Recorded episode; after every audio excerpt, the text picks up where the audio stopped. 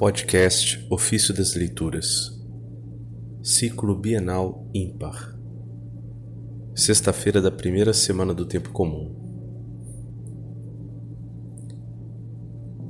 Esta carne, que era sombra de morte, começou a resplandecer por graça do Senhor. Dos comentários sobre os Salmos de Santo Ambrósio, Bispo. Não podemos negar que a carne é humilhada por muitas coisas, pelas próprias paixões e também pela fragilidade através da qual a culpa criou o corpo e se desenvolveu. Mas, não obstante ter sido traída por um adversário, não menos que a serpente, tinha, apesar disso, por si não menos que a graça antes de cair em pecado. Adão, em verdade, vivia na presença de Deus, estava no seu pleno vigor no paraíso, resplandecia da graça celeste, falava com Deus. Por acaso já leste que ele jamais tinha sido humilhado? Antes que, antes que lhe humilhasse a sua prevaricação? Desta culpa, ele transmitiu a hereditariedade até nós, de modo que, reclusos neste corpo, não quiséssemos sair daí para nos unirmos a, nos unirmos a Deus. E desta forma, humilhamos a nossa alma que, pelo contrário, gostaria de elevar-se até Deus. Este corpo corruptível oprime com o seu peso a alma. A nossa passagem sobre a terra adquire para nós tal preponderância que a mente, enquanto deveria estar voltada para Deus, ao invés se volta frequentemente para as coisas deste mundo e não consegue nem mesmo a submeter-se a Deus, porque a sabedoria da carne ignora a submissão e freia todo o nosso desejo. Se dizemos isto de nós, que diremos ao invés da carne de nosso Senhor Jesus Cristo?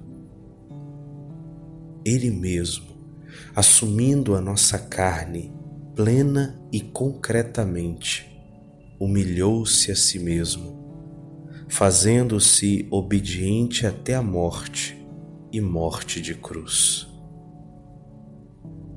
Presta atenção e observa cada particular verás que por sua vontade assumiu a natureza do nosso corpo e a baixeza do nosso estado, fazendo-se semelhante aos homens.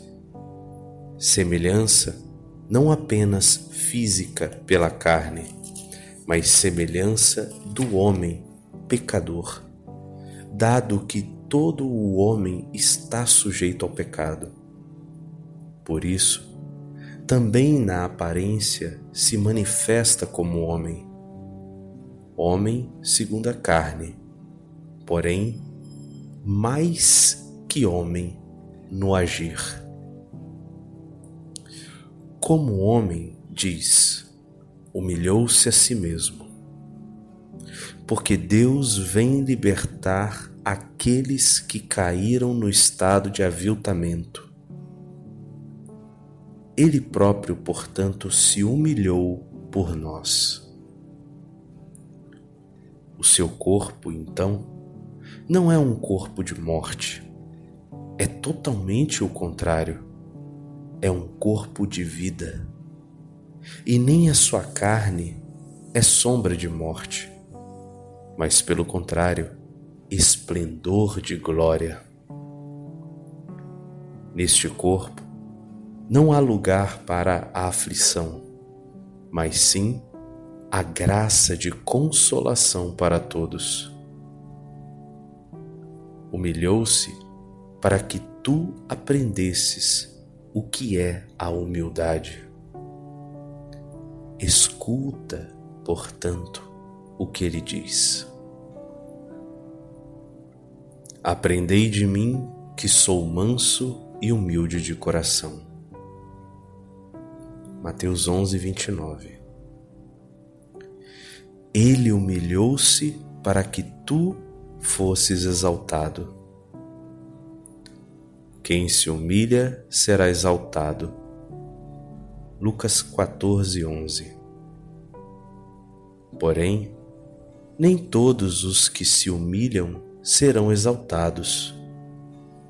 A culpa humilha a muitos, até a ruína.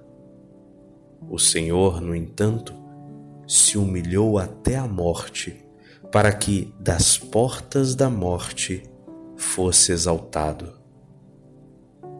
Eis a graça de Cristo, eis os seus benefícios. Depois da sua vinda, esta carne, que era sombra de morte, começou a resplandecer pela graça do Senhor e a ter uma luz toda sua.